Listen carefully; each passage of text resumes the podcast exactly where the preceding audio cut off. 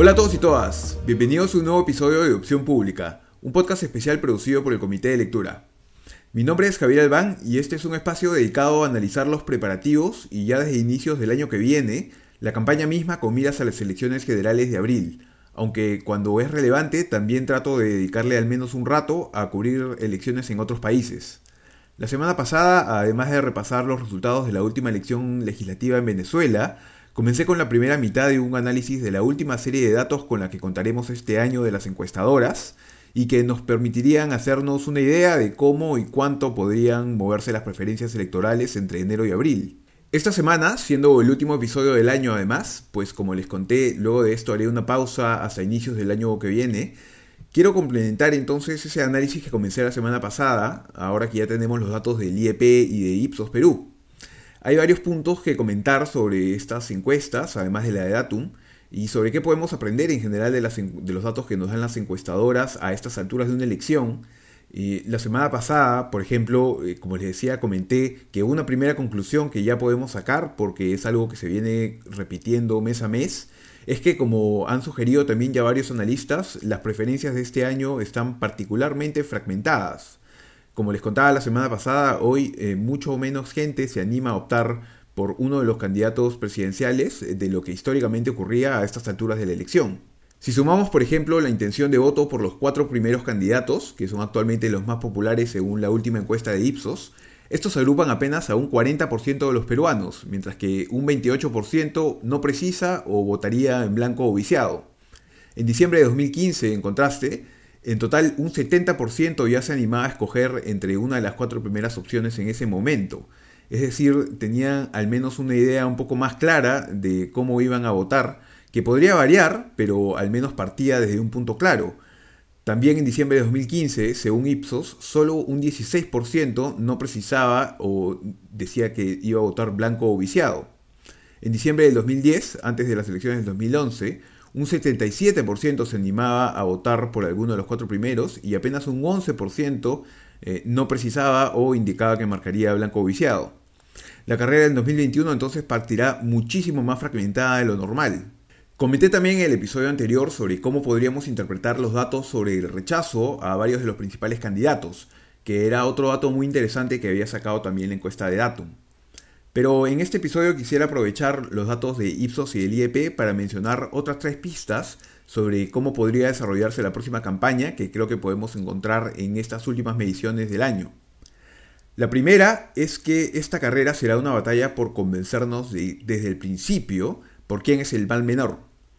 La segunda es que las marchas no se han traducido todavía de manera contundente en cambios en las preferencias, pero esto no significa que no pueda pasar esto mismo después. Y mi tercer comentario es sobre la misteriosa alta, entre comillas, intención de voto que tendría Acción Popular hacia el Congreso, según la encuesta de Ipsos, 8%. ¿Qué es lo que explica esto? Bien, antes de pasar estos tres puntos, no quería dejar de mencionar un par de recomendaciones sobre cómo leer encuestas que considero que son muy importantes. La primera es que presten siempre atención a quién publica la encuesta. Suelen ser confiables las encuestadoras que son miembros de la Asociación Peruana de Empresas de Inteligencia de Mercados, o APIM, como justamente lo son Ipsos o Datum, y por supuesto también son confiables las encuestas del Instituto, del Instituto de Estudios Peruanos, pues todas estas tienen eh, serios estándares técnicos que pueden revisar ustedes mismos en sus fichas técnicas, además de que publican siempre su financiamiento, lo cual es muy importante. Recuerden también que siempre es mejor comparar la evolución de las preferencias en cada encuestadora individualmente, es decir, mes a mes en el IEP, por ejemplo, o mes a mes en Datum o en Ipsos. Eh, no, es, no es bueno comparar las cifras entre dos encuestadoras distintas porque utilizan metodologías distintas, entonces estadísticamente la comparación no va a ser muy buena. Ahora sí, a lo primero. ¿Por qué digo que la carrera del próximo año tratará desde un inicio sobre que los candidatos nos convenzan sobre cuál de ellos es el mal menor? Eh, pues tiene que ver con lo que les comentaba al principio. Muy poca gente este año tiene algún nivel de simpatía inicial con alguno de los candidatos o candidatas. Lo que normalmente ha ocurrido, como les decía en, el episodio previo, a lo que estamos acostumbrados es a que existan al menos uno o dos candidatos muy populares inicialmente que luego podían desinflarse y ser reemplazados por otros, pero ese apoyo, inicial eh, más firme eh, era crucial para que la campaña despegue, permitía que unos candidatos eh, figuren primero, otros antagonicen y cobren relevancia capturando el voto anti esas figuras que aparecieron primero. Y la dinámica de la campaña en primera vuelta se definía así, por esas eh, peleas, esas discusiones y por ver quiénes nos convencían entonces de ser la mejor opción. Al menos la mejor opción para pasar a segunda vuelta.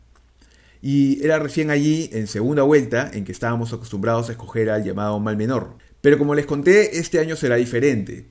El candidato con mayor intención de voto por lejos es George Forsyth, con 14.7% y 18% respectivamente según el IEP e Ipsos cuando se leen opciones. Es decir, cuando en la encuesta se le muestran a la persona que está respondiendo las alternativas de quiénes son los que están postulando. Pero el IEP hace además el ejercicio de hacer la misma pregunta sobre intención de voto, pero sin leer opciones, de modo que la respuesta sea más espontánea.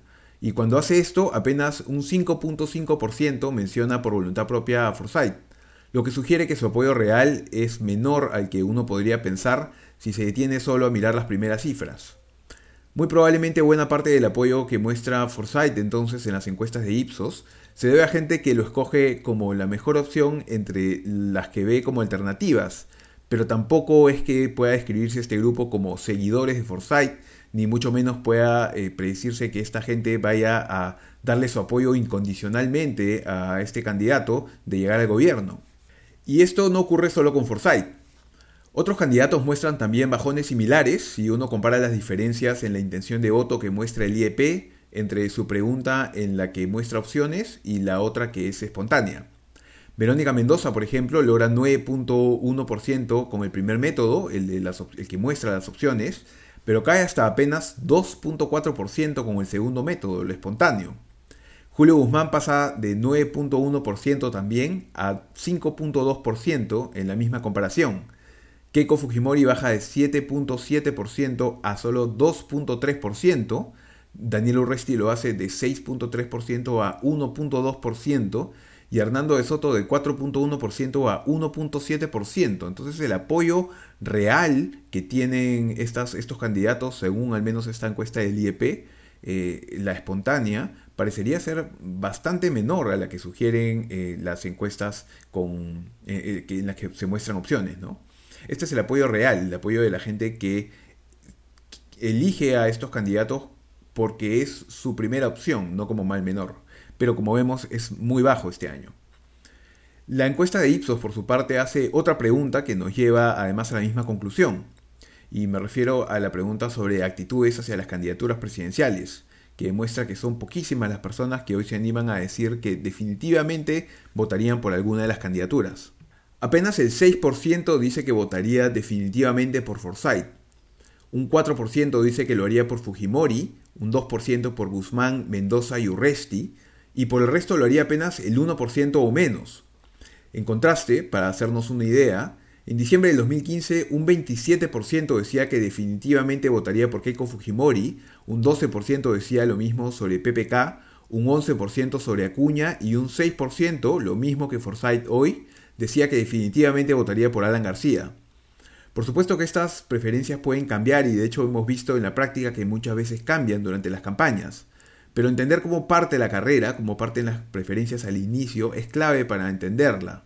Y lo cierto es que, salvo errores graves de los candidatos o de los partidos, eh, el, el grupo que en diciembre responde que definitivamente votaría por un candidato, debería en principio ser el piso de apoyo de ese candidato, sobre el cual empezar a construir y preocuparse por mantener. Pero es importante sin duda partir con algún tipo de apoyo sólido, porque además históricamente este grupo ha mostrado ser resiliente muchas veces. En el 2016, por ejemplo, Acuña fue el único entre los cuatro candidatos que iban primeros en diciembre que no logró un porcentaje de votos en primera vuelta mayor al de gente que decía que definitivamente votaría por él en diciembre. Y como se recuerda, Acuña fue excluido de ese proceso a la mitad por ofrecer regalar dinero como parte de su campaña, por lo que no sabemos qué hubiese ocurrido si se hubiese quedado hasta el final y no hubiese sido excluido. Lo que nos dicen todos estos datos entonces es que una de las formas en que la campaña del 2021 va a ser diferente es en que esta vez ningún candidato parece realmente partir como favorito. Y es esperable que en general durante la campaña los candidatos despierten poco entusiasmo entre la mayoría. Más bien entonces lo que es esperable que termine pasando es que muchísima gente sienta que escogerá una candidatura más por descarte que por entusiasmo. Pasando ahora al siguiente punto, una segunda característica interesante de la próxima campaña que nos revelan los datos de las últimas encuestas es que finalmente el interés por la política y por el futuro de la democracia del país que despertó en tanta gente durante la última crisis no parece haberse traducido del todo todavía, al menos, en cambios en la intención de voto. Mucha gente todavía no hace esa conexión, aunque es esperable que esto ocurra tarde o temprano va a ser inevitable que como parte de la campaña se discutan temas como la vacancia, las reformas institucionales pendientes y la posibilidad que cambie la constitución, por ejemplo, entre otros temas. Todos estos temas que surgen de la última crisis.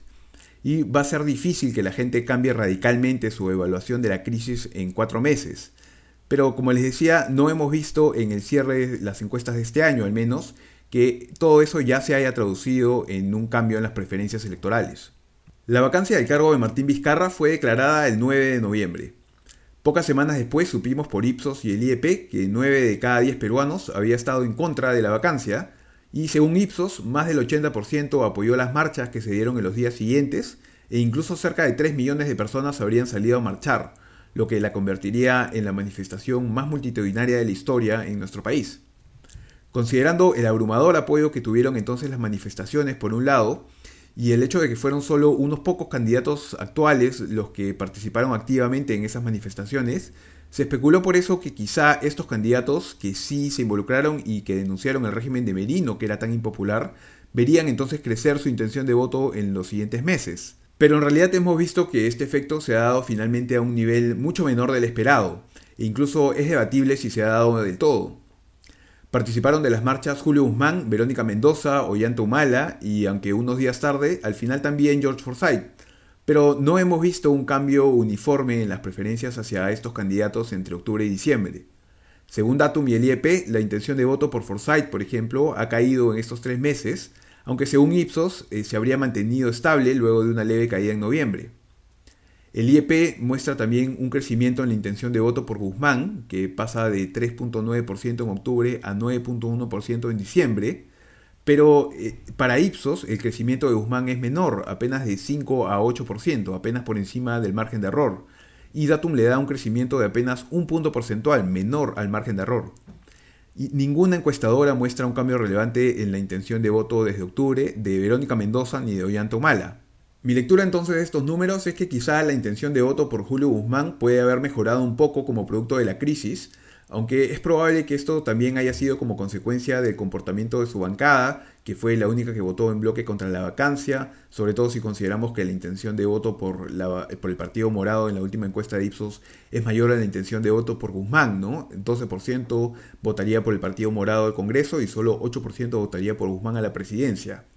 Pero en todo caso, más allá de este efecto relativamente pequeño en Guzmán, la crisis política de noviembre todavía no parece haberse terminado de traducir en las preferencias de la gente.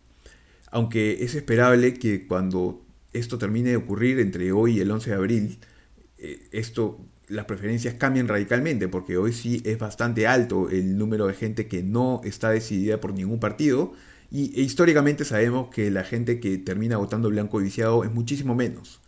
Entonces, eh, mi interpretación, como les decía, es que muchísima de la gente que apoyó las marchas todavía no siente la confianza de decir desde ya que apoyaría alguna de estas candidaturas, ni siquiera a quienes los acompañaron en las marchas.